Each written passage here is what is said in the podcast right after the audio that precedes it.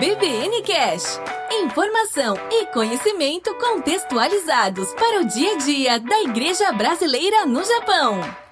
Olá, estudante Carlinhos Vilaronga por aqui, seja bem-vindo a mais um episódio do EBVN Cast, este podcast feito para você aprender e aprendendo ter oportunidade de servir melhor a Deus, servir melhor a sua família servir melhor a sua igreja e também servir melhor a sociedade. Este episódio é um episódio de uma série que não aparece muito por aqui mais no feed do EBVN Cast, que é a série Vida em Comunidade. O que é essa série? É uma série onde eu compartilho um pouquinho daquilo que eu experimento com a minha família na fé, a Igreja Evangélica Vida Nova da cidade de Toyohashi, província de Aichi, aqui no Japão. O que você vai conferir hoje neste episódio é uma reflexão que eu compartilhei com a igreja algumas semanas atrás em um culto online. Espero que abençoe você, nos abençoou, foi um tempo bem legal. Então fica aí a gente dividindo esse pedacinho da nossa vida em comunidade com você. Deus abençoe e bom episódio.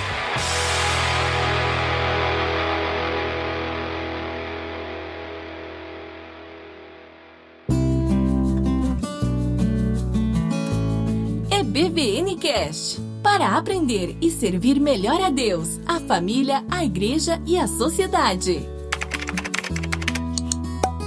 Muito bem, eu quero convidar você a abrir a sua Bíblia no livro ou no Evangelho de João, no capítulo 11, e nós vamos fazer a leitura do versículo 28 ao 37. Eu vou colocar aqui para você muito bem, aquela hora que a gente gostaria de estar junto para perguntar, né? Se você achou, diz amém. Né? Agora, no máximo que você vai poder é clicar aí. Vamos lá, João capítulo 11, versículo 28, ele diz o seguinte: E depois de dizer isso, foi para casa e chamando à parte Maria, disse-lhe: O mestre está aqui e está chamando você. Ao ouvir isso, Maria levantou-se depressa e foi ao encontro dele. Jesus ainda não tinha entrado no povoado, mas estava no lugar onde Marta o encontrara. Quando notaram que ela se levantou depressa e saiu, os judeus que a estavam confortando em casa seguiram-na, supondo que ela ia ao sepulcro para ali chorar. Chegando ao lugar onde Jesus estava e vendo, Marta prostrou-se aos seus pés e disse: Senhor, se estivesses aqui,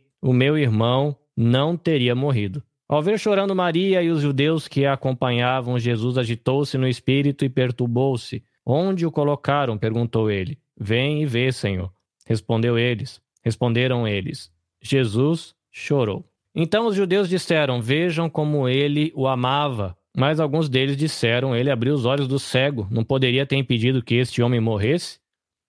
Com certeza, essa é uma mensagem que eu gostaria de ter a oportunidade de fazer, a gente se olhando nos olhos e conversando. Mas vamos aproveitar o que a internet oferece para a gente, que é esse bate-papo online. Jesus, ele chorou. E eu, e você, suas crianças, seu esposo, sua esposa. Nós podemos chorar também. A gente está vivendo nos últimos meses um período de bastante perda. A gente tem perdas das relações, porque a gente não pode estar muito tempo junto. A gente está perdendo oportunidades de lazer, porque a gente não pode experimentar as oportunidades que a gente tem todas, porque o distanciamento social nos obriga a manter a distância. A gente não pode é, desfrutar dos amigos, a gente não pode, enfim, fazer muita coisa que a gente podia. Fora isso, ainda tem gente perdendo emprego, tem gente perdendo parte da renda, tem gente perdendo a saúde, tem gente perdendo familiares. A gente está vivendo meses de perdas. E essas perdas fazem parte da, da experiência humana e estão muito acentuadas agora nos últimos meses. E será que a gente pode chorar? Por que, que eu pergunto isso? Porque a gente tem hoje igrejas na internet, a gente tem igrejas na televisão, a gente tem igrejas na rádio. Em muitos momentos a gente ouve algo que é chamado às vezes de um discurso triunfalista. O que, que é isso? É um discurso e uma maneira de encarar a vida e essa caminhada com Jesus como uma experiência de sempre tudo vai ser agradável, todas as experiências vão ser positivas, sempre serão oportunidades de ganho, sempre terá é, coisas boas no sentido de experimentar é, essa sensação positiva, porque foi algo legal, muito melhor do que o dos outros. E isso vai criando uma certa carga em cima da gente que a gente entende que o cristão, aquela pessoa que caminha com Jesus, sempre vai estar tá na boa. Sempre e só terá experiências positivas. Nunca vai ter uma enfermidade, nunca vai enfrentar uma crise no casamento, nunca vai ter um problema de finanças, nunca vai perder um emprego, nunca vai perder um familiar por causa de uma doença. E essa sensação de que nós, como cristãos, devemos andar o sem sempre, o tempo todo, ganhando tudo, às vezes gera uma sensação de culpa quando a gente sente tristeza, quando a gente sente pesar, quando a gente sente dor, quando a gente se decepciona. Porque apesar de Deus ele ter dado todos os sentimentos pra gente, né? A, a raiva, ela é positiva, se você souber usar ela é, como uma energia boa. O medo, ele é bom quando você sabe utilizá-lo e ele tem espaço adequado dentro da vida, equilibrado. O amor é bom, a paixão é boa, a coragem é boa, é, o ímpeto, a vontade de fazer é boa, esses sentimentos, essas emoções são presentes de Deus pra gente. Do mesmo jeito que ele deu dedo, pé, mão, nariz, orelha, ele deu medo, ele deu coragem, ele deu amor, ele deu paixão, ele deu cuidado, ele deu altruísmo, que é essa olhar pelo outro. E tudo faz parte da nossa experiência. Mas, muitas vezes nós cristãos, e muitos cristãos, quando têm vontade de chorar, quando se sentem tristes, ao mesmo tempo se sentem culpados e usam aquela expressão de que a gente usa muito no português, é de engole o choro, menino. Engole o choro, menino. Levanta a poeira, dá a volta por cima. Engole esse choro, não chora, não tem por que chorar, não tem por ficar passando vergonha, né? A gente tem vergonha de chorar em público, ninguém gosta de ficar emocionado em público. Quando fica, fica lá com o olho molhado, maquiagem molhada, nariz escorrendo, e a gente se incomoda com isso. A gente não se sente à vontade, de se expressar. Eu não sei você, eu tenho muita dificuldade de chorar, não sei em filme bobo, mas em questões da vida, é, eu sou muito reservado em questão ao choro. Mas esse texto que a gente leu, capítulo 11, versículo 35, tem um dos menores versículos da Bíblia que diz: Jesus chorou. Simples assim, né? Jesus, ele se reprimiu ao máximo e quando não aguentava mais, mesmo achando que fosse passar vergonha na frente de todo mundo, não, Jesus chorou. De maneira natural, de maneira simples o texto diz pra gente: Jesus se viu triste numa circunstância e chorou. Essa circunstância em si foi a circunstância de perda de um membro da família. Primeiro, né, esses três irmãos, Lázaro, Maria e Marta, experimentam a perda de saúde. Né? Lázaro fica doente. E ali, com a perda da saúde, muito provavelmente, se você imaginar que fosse parecido com hoje, em algumas coisas, você vai ter uma perda da renda porque você vai ter que investir em tratamento, você vai ter uma perda da renda porque é, a pessoa não poderá trabalhar e sem trabalhar ela não ganha o sustento, você vai ter uma perda de oportunidades de lazer porque você tem um membro da família doente, você vai ter uma perda é, talvez de tranquilidade, porque você vai estar o tempo todo preocupado com o membro da família doente. E essa é a situação. Essa perda, inclusive, vai até o ponto de uma perda de uma vida quando Lázaro ele morre. E eu queria começar conversando sobre esse texto, mas antes da gente olhar um pouquinho mais dos detalhes de como aconteceu essa história, tentar olhar um pouquinho sobre o que o texto diz para a gente sobre os personagens que estão na história. O texto vai começar falando no capítulo 11, bem no comecinho, de que havia um homem chamado Lázaro. Ele era de Betânia e do povoado de Maria e Marta, e aconteceu que Lázaro ficou doente. Muito bem.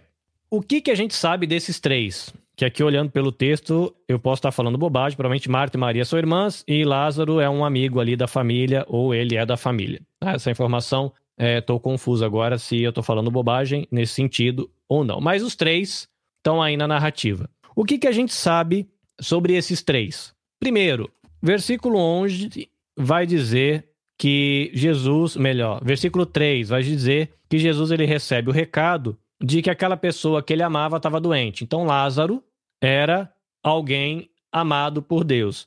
E isso por Jesus, né? E no versículo 5 vai dizer que Jesus amava Marta, a irmã dela, e amava é, Marta, Maria e Lázaro, os três. Então eles eram amados. Fora isso, além de serem amados por Jesus, eles eram amigos. Ou se você pensar o contrário, eles eram amigos, mas não apenas amigos suportáveis. Ah, a gente aguenta esse aqui, né? Eu tenho esse amigo aqui, a gente aguenta ele. Não, ele era amigo, eles eram amigos, e um, amigos que tinham afeto aí de amor. Interessante dessa questão do amigo, que a gente tem textos na Bíblia, nos evangelhos, que, no, por exemplo, capítulo 15, versículo 14 de João, é, Jesus ele vai dizer para os discípulos vocês serão meus amigos se vocês fizerem o que lhes ordeno. E aí Jesus ele diz no mesmo texto: Eu não vou chamar vocês mais de servos, eu vou chamar vocês de amigos, porque eu estou contando para vocês o que eu estou fazendo, o que o Pai quer que eu faça. Então a gente tem uma relação de amizade e vocês podem dizer que são meus amigos quando vocês me obedecem. E o texto aqui que a gente está vendo no capítulo 11 diz que Jesus diz que eles são amados e o texto se refere a eles como amigos. Inclusive Jesus, no versículo 11, vai dizer: Ó, vamos lá para a cidade deles, porque o nosso amigo Lázaro morreu. Se Jesus inclui ele como amigo, e a gente tem esse registro muito pertinho ali no texto de que amizade tem a ver com obediência, a gente poderia traduzir isso com respeito, né? Respeito e obediência. Então a gente tem três pessoas que têm amizade com Jesus, né? Andam com ele, o respeitam, o obedecem, são considerados amigos, amigos amados, é, mais do que isso, a gente vê na relação aí expressa pelas irmãs de que elas eram pessoas que tinham fé. Versículo 21 e 22. Marta, ela vai dizer: Senhor, se o senhor tivesse aqui, o meu irmão não teria morrido, mas eu sei que mesmo agora Deus dará ao Senhor tudo que o senhor pedir. Então, elas tinham fé na atuação de, de Jesus. Versículo 32, a Maria vai dizer a mesma coisa: Senhor, se o senhor tivesse aqui, o meu irmão não teria morrido. Então elas tinham consciência é, de que Jesus era poderoso para fazer isso e criam nisso. A gente vai ver que elas tinham, é, vou colocar aqui como uma boa teologia, né? Porque você tem versículo 24, Marta dizendo: Olha, eu sei que o meu irmão ele vai ressuscitar na ressurreição do último dia. Então ela tem aí uma visão legal sobre o futuro, o que vai acontecer, daquilo que ela já conhecia da Bíblia, ela entendia né, a perspectiva de futuro, e Jesus não repreende dela, ah, você está pensando tudo errado, não é assim como ele faz em outros momentos. Depois você vê é, ela declarando de novo no versículo 27, Senhor, eu tenho crido que o Senhor é o Cristo, é o Filho de Deus, que devia vir ao mundo. Então você vê uma vez mais de que ela tem uma perspectiva correta a respeito de quem é Deus, de quem é Jesus. Lógico que, como qualquer discípulo, ela tinha coisa para aprender, provavelmente pensava coisa errada, fazia coisas erradas, mas ela tinha uma teologia, vamos dizer assim, equilibrada. A gente vê que esses personagens também têm a questão da devoção. Porque você vai lá no versículo 2, vai dizer assim: Maria, a irmã de Marta, era a mesma que tinha derramado perfume sobre o Senhor e enxugado os pés com o cabelo. Olha que interessante. Então, esses personagens da história são amigos de Jesus, vamos colocar aí discípulos, discípulos que respeitam o seu mestre, discípulos que têm fé no mestre, em Jesus, discípulos que têm uma, uma perspectiva bíblica equilibrada sobre o mestre, tinham práticas de devoção para com Jesus, que a própria Escritura registra como aceitável e deixou aqui para a gente saber disso até hoje. E agora a gente tem que pensar um pouquinho sobre o outro personagem da história, que é Jesus. Né? Então a gente tem aí um retrato desses personagens, e é interessante a gente ver isso, a questão da fé, da amizade, do respeito, da caminhada com Jesus, da devoção, porque às vezes a gente liga, né, com essa ideia do triunfalismo que eu falei antes, experiências de perda, experiências ruins com pecado e desobediência. E o texto não entra nesse mérito. O texto está dizendo de pessoas que andavam com Jesus, respeitavam, tinham o amor e o respeito, o carinho, o cuidado de Jesus e que tiveram uma experiência de perda. E aí, será que eles podiam chorar? Né? E nós, quando tivermos experiências de perda, será que a gente pode chorar? Quem era Jesus nessa história? Versículo 11, capítulo 11, versículo 9, quando Jesus diz que vai para a região onde Lázaro estava, os discípulos ficaram preocupados, porque já tinha gente já meio achando ruim do que Jesus estava fazendo, e Jesus ele vai dizer assim: "O dia não tem 12 horas. Quem anda de dia não tropeça, pois vê a luz desse mundo.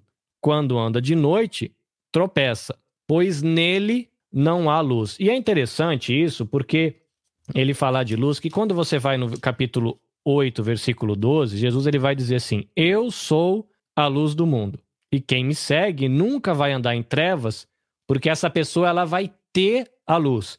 E é interessante Jesus aqui no versículo 9 do capítulo 11, porque ele fala: olha, se você anda de dia, você vai ver a luz do mundo. Jesus fala que ele é a luz do mundo um pouquinho antes. Quando você anda de noite, você tropeça, você não, não tem uma perspectiva interessante para o que você está vendo, uma perspectiva correta, e você acaba caindo pelo caminho, porque a luz não está em você. E aqui é interessante esse trocadilho de falar que não há luz nele, porque se fosse uma questão da luz, porque fala, olha, você anda de dia, você tem a luz do sol, e à noite você vai cair porque você não tem a luz do fogo. Não, Jesus fala: olha, você anda de dia, você vai ter luz, você vai ver a luz do mundo, e se você andar de noite, você não tem luz. Aqui o ponto: que Jesus é a luz, no sentido de que ela não só é algo para a gente ver, né, mas a, o, você está vendo as coisas e você, de certa maneira, você não enxerga a luz. A luz é aquilo que chega e através da qual você enxerga todas as outras coisas. Então Jesus ele era luz, é uma coisa que ele diz.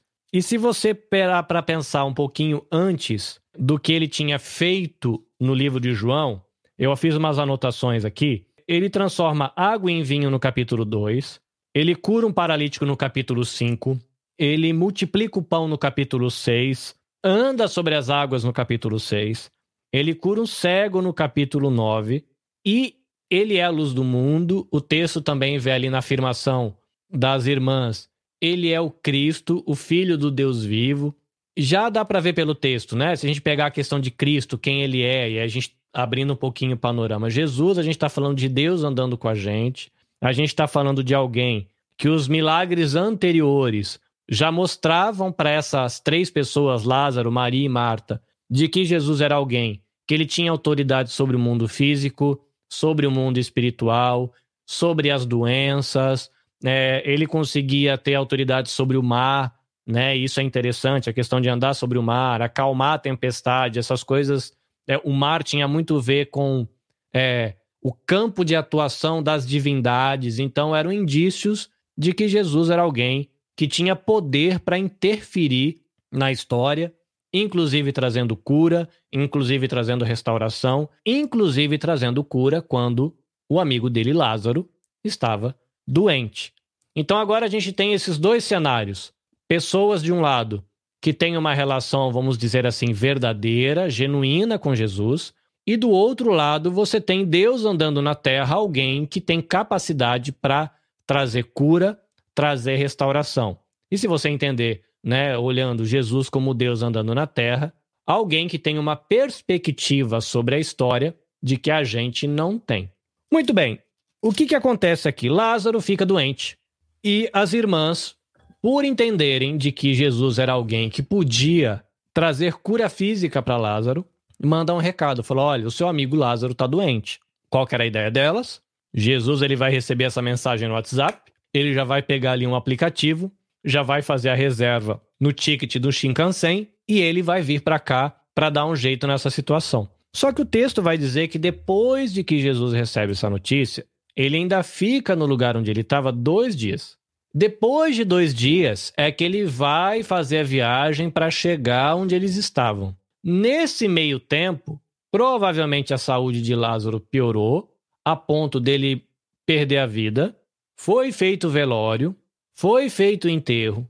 Quatro dias depois do enterro, Jesus chega na cidade. Eu não sei como é que você se sente quando você está esperando alguma coisa, mas eu passei a semana pensando nesse texto, tentando me colocar no lugar de Marta e Maria. Pega esse cenário. Você tem pessoas que têm uma relação genuína, verdadeira, têm fé em Jesus, andam com ele. Jesus não tem um olhar de crítica dizendo que, que eles estão, por exemplo, quando Jesus diz para o pessoal que estava seguindo ele por causa do pão, vocês estão um pouco interessados na relação comigo. Vocês querem saber do pão que eu tenho para dar. Mas o texto diz pra gente que esses tinham uma relação genuína com Jesus. E do outro lado, você tem esse Jesus que tem poder para curar, que tem autoridade sobre a saúde, que tem autoridade sobre os espíritos, que tem autoridade sobre os, a, a natureza. E aí elas mandam um recado esperando que esse Jesus que tem essa autoridade, esse poder, viesse atuar naquele momento que eles estavam vivendo, de que era a, a doença grave do Lázaro. Provavelmente Lázaro foi piorando, essa experiência foi ficando de perda cada vez mais amarga, e Jesus não veio.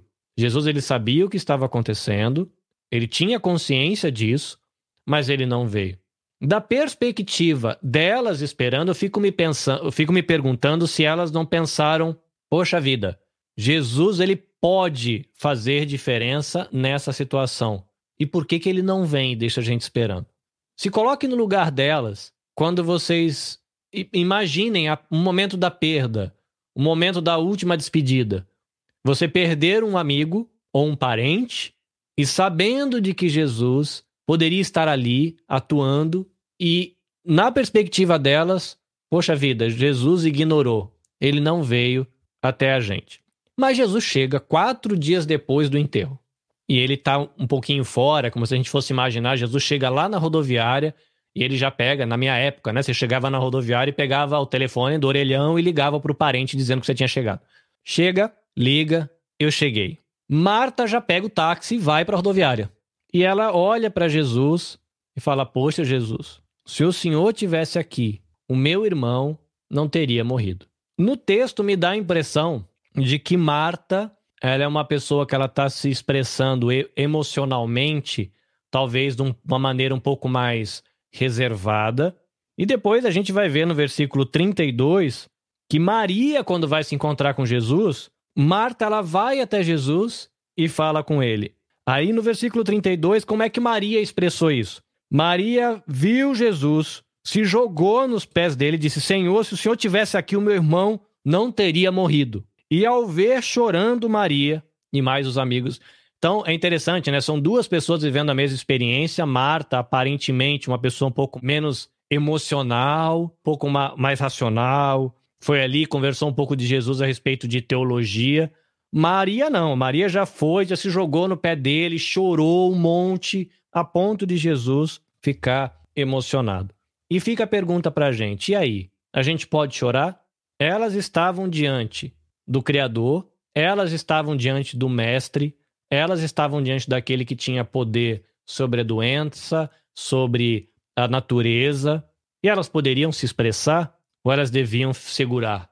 Porque e até, até essa semana, onde eu parei para pensar um pouco nesse texto, e considerando né, o cenário que a gente está vivendo de tantas perdas, né, tantas vidas que se perdem, tantas famílias que estão experimentando os momentos difíceis, tem crises no casamento que se agravaram muito por causa da, da pandemia, violência doméstica, violência contra as crianças é um problema que está gigante. E as crianças, como não vão para a escola, por exemplo, no Brasil, elas não têm mais esse lugar onde elas pediam socorro da violência doméstica. As mulheres que sofrem violência, sofrem violência em casa e não têm mais oportunidade de pedir socorro, porque não tem para que sair de casa. Então, é um ambiente de perda. E eu olhando né, com esse cenário para o texto, porque às vezes a gente tem a intenção que Marta ela chega para Jesus e fala: Senhor, excelentíssimo Senhor Jesus, se o Senhor estivesse aqui, como se fosse uma declaração de, de, de documento. Elas estavam elaborando o luto depois da perda de, de um amigo ou de um familiar. Tinha emoção ali.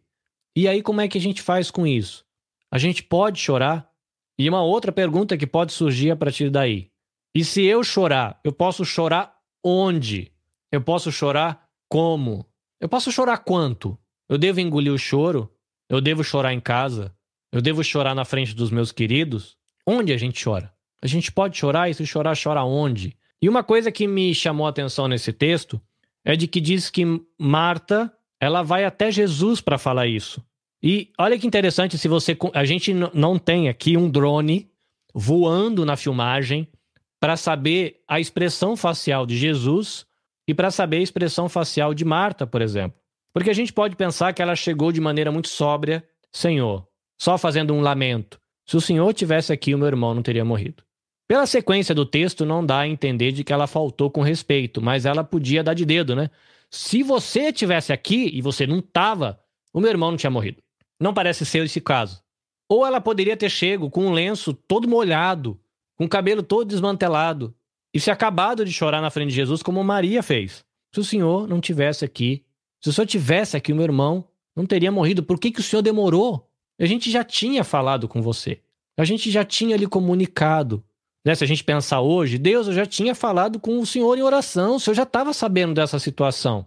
Por que o Senhor deixou que essa experiência fosse tão uma perda tão grande a ponto da gente não ter ideia de como encontrar uma solução para esse negócio todo.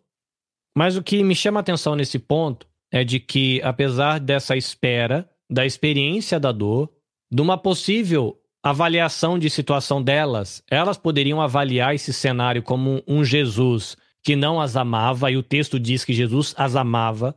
Elas poderiam é, imaginar um Jesus que estava ignorando essa relação, e o texto diz que chamavam elas de amigas, então a relação delas com ele era importante, ela, elas eram amadas, ainda que o timing, o tempo que demorou para que elas percebessem Jesus chegando na situação, pudesse dar a elas a impressão de que ele atrasou, de que ele ignorou, ou de que ele não veio na hora que ele deveria vir para fazer as coisas do jeito que elas esperavam que fossem resolvidas. Porque qual era a solução que elas queriam? O Senhor chega e não deixa ele morrer. Eu estou tendo uma situação de perda, de dor, e a solução que eu estou dizendo para o Senhor, Deus, é essa. Eu estou aqui falando em oração com o Senhor, porque eu quero que o Senhor venha aqui e resolve essa minha situação de perda e de dor dessa determinada maneira. E Jesus, ele entra em ação numa história maior do que essa situação.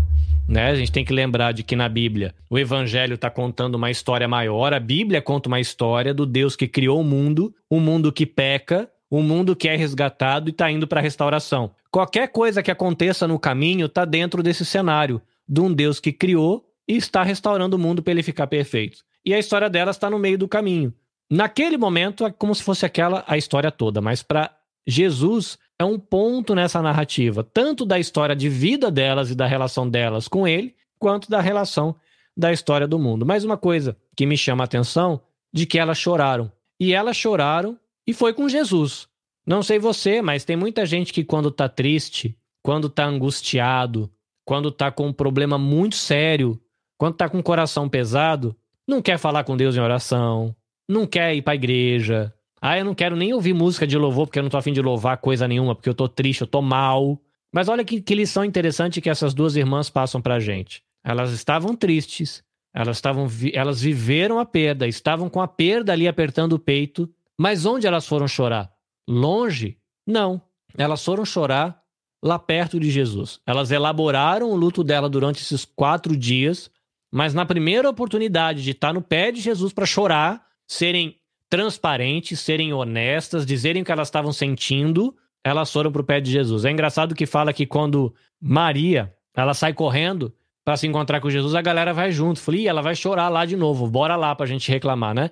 Junto com ela. Porque isso a gente acha bastante, né? Quando a gente tá mal e a gente tá processando essa questão do luto, e a gente está tentando elaborar e às vezes a gente está com o coração pesado, o coração amargo e a gente começa a colocar para fora toda essa essa angústia. Imagina que ela poderia, poxa vida, Jesus poderia ter chegado antes, por que ele não chegou ainda? E você está ali verbalizando essa, essa esse tumulto da alma e teria uma galera ali do lado para falar a verdade, né? Poxa vida, Jesus podia ter vindo, né? Por que, que Jesus não fez nada? Não é o Deus que você crê? Você não vai lá todo domingo na igreja? Poxa vida, não foi você que foi lá choramingar no pé dele lá, limpar o, dele, o pé dele com seu cabelo, mostrou tanta devoção. Ele fica curando todo mundo por aí, né? Nem para ele vir aqui para curar você, né? Mas é interessante, né? De que, apesar de que ela, ela poderia encontrar um ambiente onde ela ia verbalizar frustrações, dor e encontrar uma galera que estaria ali, é isso aí mesmo, é verdade, é realmente. É, não, ela foi para perto de Jesus,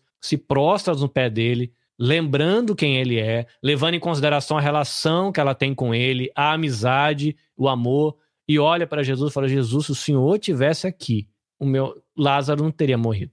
Se o Senhor tivesse atuado no momento que eu achei que o Senhor deveria atuar, as coisas não teriam chegado no ponto que chegou. Jesus, se eu tivesse visitado meu casamento na hora que eu pedi, que eu falei para o Senhor fazer as coisas, meu casamento não tinha chegado nesse ponto. Jesus, se Senhor tivesse entrado no meu, no meu orçamento e feito o que eu lhe pedi a hora que eu lhe pedi, meu orçamento não tinha ficado desse jeito. Se o Senhor tivesse, Jesus, entrado na minha relação com meu filho a hora que eu pedi e feito o que eu pedi para fazer, a relação com meu filho não tinha ficado desse jeito. Isso pode levar a gente a se distanciar de Jesus. Mas eu acho muito bonito nesse texto que elas vão para Jesus e elas falam desse sentimento delas para Jesus. E aí, quando você pega esse encontro e coloca na moldura de Jesus dizendo: Olha, eu sou a luz do mundo. Eu sou a luz que vai te dar a capacidade de você ver à frente, o que está em volta, através de mim. Na narrativa você vê Jesus ele dizendo que vai para lá, de que ele é a luz e de que a intenção não é trazer morte nesse momento de perda. E aqui vamos só para vocês entenderem um pouco do que eu tenho aqui em mente. Aqui a gente vê uma situação onde houve a morte física. E para que a gente possa fazer uma aplicação para nossa experiência, a gente vai ampliar essa questão de morte para a ideia de perda. Morte no sentido de perda. Às vezes a gente tem a morte num relacionamento, às vezes você tem a morte de sonhos, às vezes você tem a morte de perspectiva, às vezes você tem perda de saúde física, perda de saúde mental. E Jesus vai para essa situação onde está tendo essa morte, essa perda, elas vão para diante de Jesus de maneira honesta, de maneira clara, falam com ele daquilo que eles estão, elas estão sentindo, elas choram aos pés de Jesus, mas elas choram, elas colocam a frustração delas para fora, a perspectiva que elas estão tendo daquele momento para fora. E Jesus é muito interessante que fala que Jesus vê o choro delas, a dor que aquela experiência que elas viviam estava causando nas pessoas em volta, né? Porque você tem ali, versículo 33, ao ver chorando Maria e ver chorando os judeus que acompanhavam, Jesus se incomodou no espírito. Olha que interessante, você tem um Jesus que poderia, da perspectiva de alguns, ser alguém que ignorou um pedido de auxílio de um discípulo, e você tem esse Jesus que sabe o que está fazendo, porque quando você vê a narrativa toda, o capítulo inteiro, um pouquinho do capítulo 12, você vê que ele sabia o que ele estava fazendo, mas as pessoas que estavam experimentando a dor e a perda, era difícil delas entenderem e perceberem de que Jesus sabia o que estava fazendo. Mas fala que ainda assim, Jesus olha aquela situação e ele chora, porque o amor e a amizade dele é sincera com os discípulos. Você deve viver momentos de perda. Perda no seu casamento, perda nas relações com parentes, perdas na relação com filho, perda na saúde física, perda na saúde mental. As igrejas estão cheias de gente com doenças, com depressão, com casamentos em crise. Essas perdas fazem parte do mundo caído em pecado. E ainda que a gente saiba que o Criador é aquele que controla a história e de que ele está conduzindo a história, seja a história do mundo, seja a minha história a sua, por uma restauração completa, nem por isso quer dizer que ele tem prazer nas experiências de perda, de morte e de dor que a gente vive. E aqui a gente vê isso. A gente vê Jesus fazendo as coisas no tempo dele, para cumprir os propósitos dele. E a gente tem no texto aqui dizendo que, olha, a morte, esse, essa experiência de perda, ela não é para a morte, não é para uma perda completa. É uma experiência de perda que, dentro da narrativa toda, da história dessas pessoas, da história de Deus no mundo, é para que o Cristo, o Filho de Deus, seja glorificado.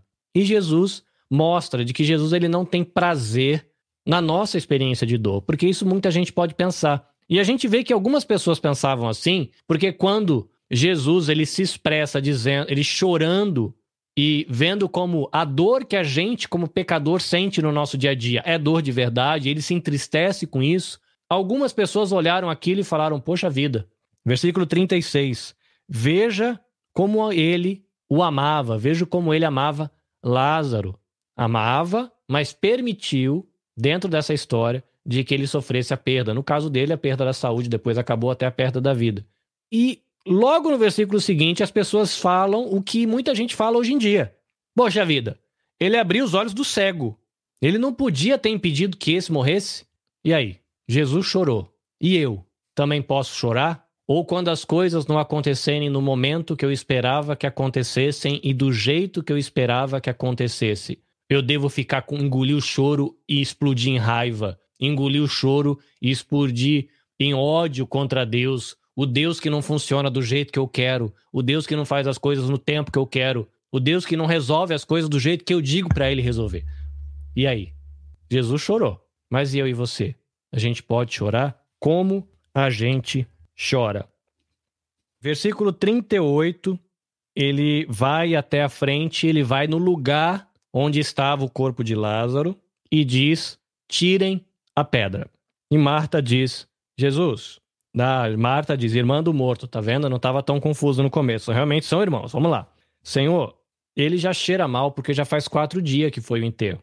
Se você já teve ou está vivendo uma experiência de perda, você deve ter percebido de que a gente, no primeiro momento, a gente fica muito frustrado, fica mal, depois a gente fica com raiva e a gente verbaliza o que a gente está sentindo, pelo menos isso é o ideal para que a gente possa processar a situação. E chega um momento onde a gente começa a elaborar aquilo que a gente viveu e tentar entender e tentar processar. Jesus ele chega nessa história num timing que as irmãs estavam entendendo como um timing errado para ele intervir na história delas. Mas Jesus, quando chega, ouve o que elas têm para dizer, ouve elas expressando o sentimento delas em relação àquilo. Ele se entristece de que, na realidade de vida, como pecadoras que elas são e nós somos, elas tivessem que experimentar aquela dor. Mas aí Jesus fala que ele vai mexer naquele assunto. E eu, achei, eu acho interessante essa, essa, essa expressão dela, Jesus, porque alguns versículos antes, Marta, no versículo 22, vai lá fala: Jesus, eu sei que o Senhor dá para o Senhor, que Deus pode te dar tudo que o Senhor pedir. Aí chega no versículo 39, ela fala, tira, Jesus fala: tira a pedra, que eu vou fazer uma coisa aqui. E ela vira para Jesus e fala: Jesus, mexe aí não. O seu Deus ele pode te dar tudo que o Senhor pedir. Tá bom.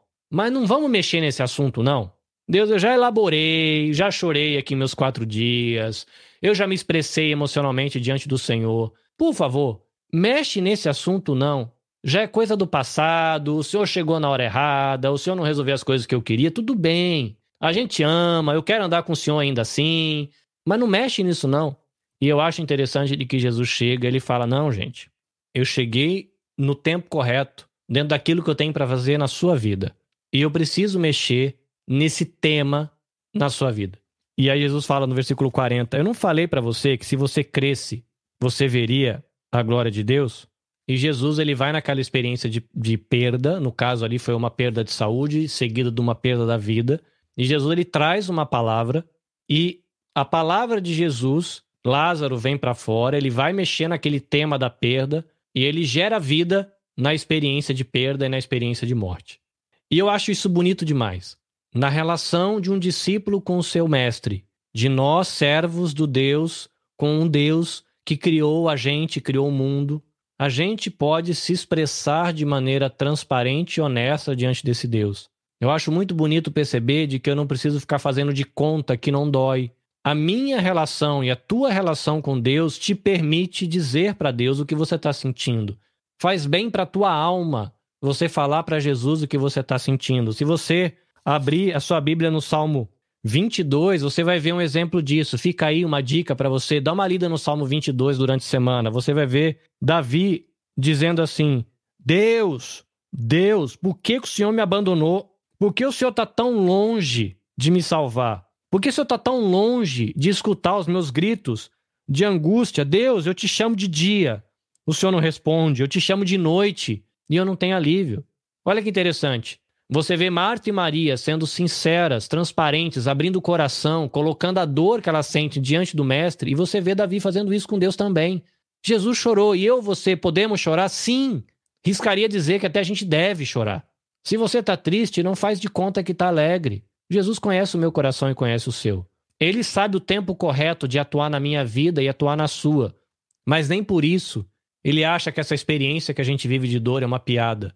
E a gente pode ser sincero com ele, sabendo de que quando Jesus chegar no tempo correto para atuar no teu casamento, para atuar na tua saúde mental, para atuar na tua saúde física, para atuar no momento das tuas perdas de carreira, perda de renda, perda de sonhos, ele vai falar com você e vai pedir espaço para mexer em coisas que eu e você não queremos que ele mexa. Tira a pedra que eu quero lidar com isso. E muitas vezes a gente vive situações de perda que a gente põe uma pedra em cima e a gente não quer mexer mais naquilo. A gente não se expressa de maneira íntegra, no sentido a gente não abre o nosso coração para Deus, a gente elabora aquilo do jeito que dá, põe uma pedra em cima e fala: deixa esse assunto aí. Tá bom, eu creio em Deus, eu creio na palavra, não entendi nada do que Deus fez, por que fez desse jeito, mas deixa isso aí assim. E Jesus vai querer mexer comigo e vai querer mexer com você. O que é bonito disso? O que é bonito disso de que Jesus ele faz brotar vida do ambiente de perda e de morte. Onde tem morte de relacionamento, Jesus pode plantar vida. Onde tem morte de amizade, Jesus pode plantar vida. Onde tem morte de sonho também. Onde tem morte de perspectiva de futuro, morte de um casamento, Jesus ele intervém e coloca a vida, mas ele vai tratar de mais coisas ali. Quer ver uma coisa bonita? Lázaro, ele ressuscita. O teu casamento pode ressuscitar. As tuas perspectivas de futuro podem voltar à vida. A tua saúde pode voltar à vida. E olha que interessante. Essa experiência de Jesus chegar num tempo que não era o tempo que essa família esperava, essa experiência de Jesus mexer num assunto que elas não queriam que ele mexesse, essa experiência de elas poderem se expressar de maneira sincera e honesta com o Jesus que elas seguiam e ainda assim serem acolhidas e amadas. Se você segue a leitura do texto, você vai ver que essa experiência dolorosa, essa experiência de perda, fortalece a fé dessa família, fortalece a fé das pessoas que estão em volta e você vai poder encontrar na sua vida pessoas que vão dizer para você, falar, poxa vida, você viveu todo esse perrengue. E se você olhar para o seu passado, provavelmente você vai ter experiências que você viveu assim. E você ainda tem a sua fé fortalecida em Deus. Não é isso que a Bíblia diz, né? Que nós cristãos temos uma paz que vai além do entendimento. Como é que você pode ter paz se você viveu experiências de insegurança, experiência de não saber onde a coisa ia dar, e a coisa ter ficado amarga? Como é que você pode ter passado tudo isso na tua relação com Jesus e chegar no final dizer que a tua fé está fortalecida? Meu, deixa de ser bobo. Tira Jesus da sua história, que você ganha muito mais fazendo as coisas do jeito que você quer. E a gente vê isso quando a gente segue no texto, porque a gente vê essa atuação de Jesus na vida dessa família, uma experiência de perda dolorosa, de frustração, mas Jesus trata disso. Jesus traz vida onde houve morte o que, que as pessoas querem fazer? Matar Jesus, ou seja, tira Jesus dessa perspectiva da relação com essa família. E vamos, ter, vamos matar Lázaro também. Se você olha o versículo, capítulo 12, versículo 10, eles planejam matar Jesus e matar Lázaro. Tira Jesus da jogada e dá um jeito de matar essa experiência que fortalece fé delas. E é um perigo que eu e você corremos. A gente está vivendo um período de muita perda, a gente está vivendo um período de insegurança, um período de medo, tem muita gente com parente doente, tem muita gente passando por problemas sérios que dentro do universo da nossa possibilidade humana a gente não tem como resolver. Fale com Jesus, chore aos pés de Jesus. Talvez a solução que você queira, na hora que você queira, não seja o melhor para aquilo que Deus tem para fazer na sua vida, na vida da sua família e das pessoas que são à volta. Lembra da relação que você tem com ele. Lembra de quem Jesus é. Ele é o Filho do Deus vivo, que tem poder sobre vida, sobre morte, sobre saúde e doença, sobre a natureza. Lembra de quem Deus é. E ainda que você esteja triste, inseguro, sem saber o que fazer, lembra de que Jesus ele vai atuar na tua história no momento correto. E ele vai trabalhar na sua vida em áreas que vão muito além daquilo que você está pedindo que ele resolva. E de que aquilo vai trazer vida e fortalecimento da sua fé, fortalecimento da fé daqueles que estão perto de você, e de que você deve manter essa caminhada, essa relação com Jesus, ainda que as pessoas digam para você: abandone esse Jesus, ignore essa experiência que você teve com ele, que você vai ganhar muito mais do que isso. Que Deus nos abençoe e que nos dê a graça de confiar nele e de trazer ao coração a nossa relação e a nossa caminhada com ele nesse tempo tão difícil de tantas perdas, de tantas dores, de tanta frustração, de tanta insegurança, de tanta falta de perspectiva, e de que quando todo esse processo passar, a gente possa olhar para trás e dizer: realmente, assim como diz as Escrituras, Jesus chegou para atuar na minha história, na história da minha família, no momento correto, da maneira correta, lidou com coisas da minha alma que eu nem esperava, e eu fortaleci a minha fé e minha confiança em Deus. Amém? Vamos orar? Deus, obrigado pela tua palavra. Obrigado, Deus, porque nesse tempo tão esquisito que é esses últimos meses que a gente tem vivido, a gente tem, ó Deus, em português, é o relato da experiência de perda dessas irmãs, é o registro do amor que você tem, ó Deus, pelos seus discípulos, pelos seus servos, do cuidado, é, de como o Senhor sente, ó Deus, que ainda sabendo da nossa vivência aqui como pecadores, do que a gente experimenta de amargo, a gente saber de que o Senhor não tem prazer nisso é um consolo para o nosso coração. E é muito bom, ó Deus, olhar um texto desse e perceber de que o Senhor atua na história da gente, no momento correto, com uma ação, ó Deus, que vai nos fazer crescer e nos fortalecer na relação com o Senhor. Deus, a gente tem na igreja pessoas que precisam da sua ação na saúde, no casamento, nas finanças, é, nas emoções, nas relações. Deus atua, Senhor, na nossa vida, transforma o nosso coração naquilo que precisa ser transformado, fortalece a nossa confiança, a nossa fé e nos permita, ó Deus, assim como a palavra do Senhor diz, no futuro a gente dizer: Eu sei que tudo que o Senhor Jesus tem feito por mim faz para o meu bem e tem feito, ó Deus, para a glória do Senhor. Deus abençoe a nossa igreja, nos continua nos ensinando a caminhar como família em Cristo. Nós oramos assim em nome de Jesus. Amém.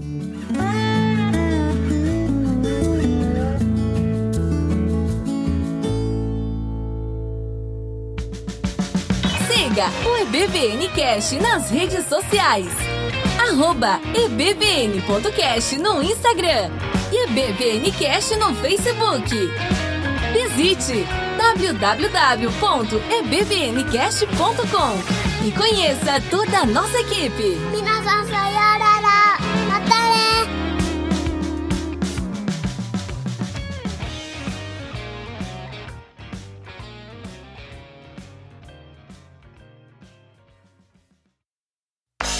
Este episódio foi editado pelo Nabecast. Saiba mais em www.nabecast.jp. Nabecast, conectando pessoas, desenvolvendo amizades, construindo parcerias e compartilhando vida através de podcasts.